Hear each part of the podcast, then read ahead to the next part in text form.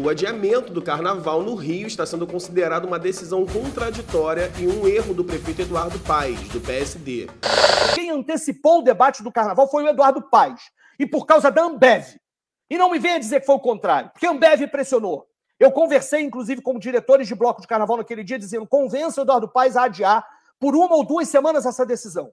Mas ele tomou a decisão de cancelar o carnaval de rua e tá certo, tem que cancelar, tem que adiar. Só que eu quero que ele pense no adiamento. É isso. E quero que pense para o Sambora, porque qual é a diferença? A diferença que o Eduardo Paes anuncia naquele dia é: onde eu puder cobrar passaporte da vacina e teste, eu vou ter evento. E nós estamos tentando discutir com base na ciência, e por isso esse é o tema dessa live. Isso é suficiente? Não está se mostrando suficiente. E pessoas podem morrer. Então o que, que a gente vai fazer? Vai adiar? Então as pessoas vão ficar sem dinheiro e renda. O que, que nós vamos fazer para isso? Qual é, como, é que a gente, como é que a gente diminui o impacto sobre isso?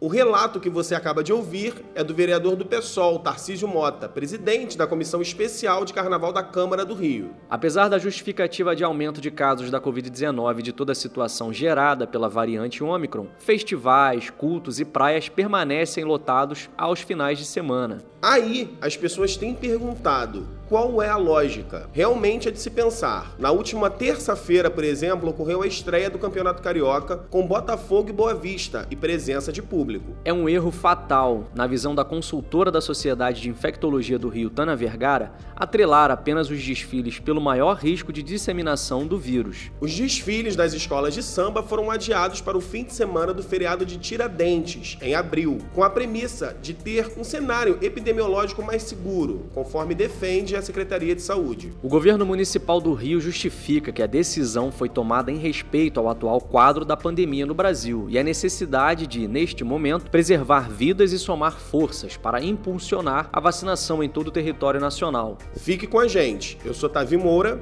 e eu sou Cícero Borges.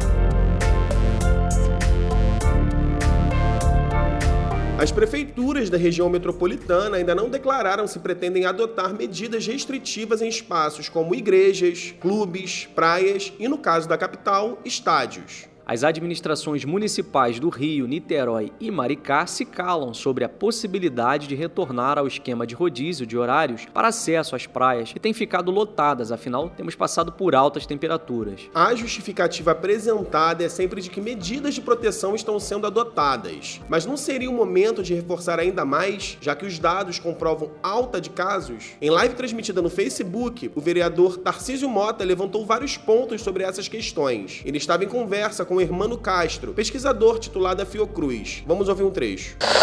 Nós estávamos e estamos, ao longo desses dois anos, discutindo pandemia. Em todos os momentos que o governo Crivella, lá atrás, antecipou e propôs flexibilizações, nós criticamos, apresentamos documentos, apresentamos questões, fomos à justiça. No caso das escolas, e vocês talvez né, não tenham visto isso, no caso das escolas das escolas mesmo, né, das escolas da, da, da rede municipal de educação, nós fomos à justiça para impedir que elas entrassem antes da hora. Né? Nós é, defendemos ao longo do tempo uma série de políticas com relação a isso. Bom, e quem acha que o carnaval foi adiado apenas por causa da pandemia, talvez não esteja por dentro de todos os bastidores do que rola no mundo da folia carioca. É que, segundo o colunista Tavi Moura, aqui do Infoco, interlocutores da Prefeitura do Rio contaram que o adiamento do carnaval para abril também acabou sendo um ótimo negócio para o Grupo Globo, já que a emissora oficial do carnaval carioca não teria conseguido vender todas as cotas de patrocínio a tempo da realização dos desfiles das escolas de samba. É isso, Cícero. A emissora que faz a transmissão dos desfiles na Sapucaí teria vendido apenas uma cota, quando o objetivo era vender pelo menos cinco. Com isso, em um possível acordo com o prefeito Eduardo Paes, conseguiu adiar a festa. Pois é, e do ponto de vista epidemiológico, as pontuações são claras em começar a rever, de agora, os protocolos sanitários e não deixar apenas na conta do carnaval. Ouça também a declaração de Roberto Medronho, professor titular de epidemiologia da UFRJ. Ele participou da live que discutiu as medidas que podem ser ser necessárias nesse momento. Então é por isso que nós precisamos conter a transmissão da doença a partir de hoje. E o que nós decidimos no Comitê Científico do Estado foi que nós, nós não falamos o carnaval tem que ser suspenso. Não foi isso que tá, que vai sair na ata, mas que nós estamos recomendando que as aglomerações que resultem em grandes eventos que resultam em grandes aglomerações sejam suspensos, mas suspensos agora. Os que estão ocorrendo hoje, amanhã e os que ocorrerão mais adiante, porque não tem jeito, nós não conseguiremos abater essa curva se não tivermos uma grande mobilização das pessoas ficar em casa, não ir a restaurante, não ir à praia, não aglomerar, não ter o transporte coletivo com as pessoas é, com, com espaços. Né? Então, essa onda está apenas no início. Ela está impactando já o serviço privado. Por quê? Da mesma forma que a primeira onda, ela varreu a classe média, a classe mais alta, né? impactando os serviços privados, e logo em seguida veio o povão, né? as classes mais é, menos favorecidas do ponto de vista socioeconômico. A gente também separou uma fala importante do Hermano Castro, pesquisador titular da Fiocruz.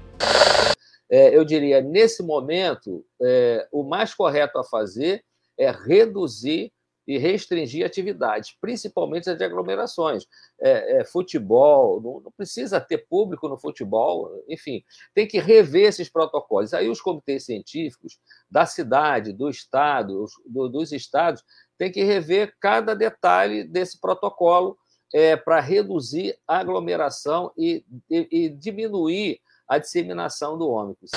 O Infocast procurou a administração do prefeito Eduardo Paes e a resposta que tivemos da Secretaria Municipal de Saúde é de que a pasta está acompanhando o comportamento da nova variante, referente aos números de casos, internações e óbitos, assim como a evolução da população vacinada com a dose de reforço. Bom, e a pasta disse também que qualquer alteração no mapa de risco, nas medidas restritivas ou na necessidade de abertura de novos leitos, por exemplo, passam pela análise criteriosa dos dados epidemiológicos e que novas medidas e estratégias poderão ser adotadas conforme necessidade. Por fim, lembrou que no momento orienta que a população mantenha o distanciamento, use máscaras e higienize as mãos com álcool 70 ou, quando possível, água e sabão, além das demais medidas de proteção à vida. A gente lembra que enquanto isso, o campeonato carioca, shows e festivais continuam, na linguagem popular, acontecendo a rodo na cidade. E a deputada estadual pelo PSOL, Mônica Francisco, que também é pastora evangélica, em conversa com o Infocast, recomendou também o retorno dos cultos remotos a partir de agora. Ela afirma que a Comissão do Trabalho da Assembleia Legislativa do Rio, da qual preside, já trabalha em medidas para garantir direitos aos trabalhadores do carnaval. Só nos resta agora aguardar as cenas dos próximos capítulos. A gente segue acompanhando. O Infocast fica por aqui. Esse programa contou com a produção de Ezequiel Manhães, participação de Cícero Borges e Tavi Moura, sonoplastia de Marcelo Tavares e edição de Karina Cruz. Você acessa o nosso podcast pela plataforma Spotify, pelo nosso canal do YouTube, www.youtube.com.br em foco site de notícias, e também pelo Apple Podcasts.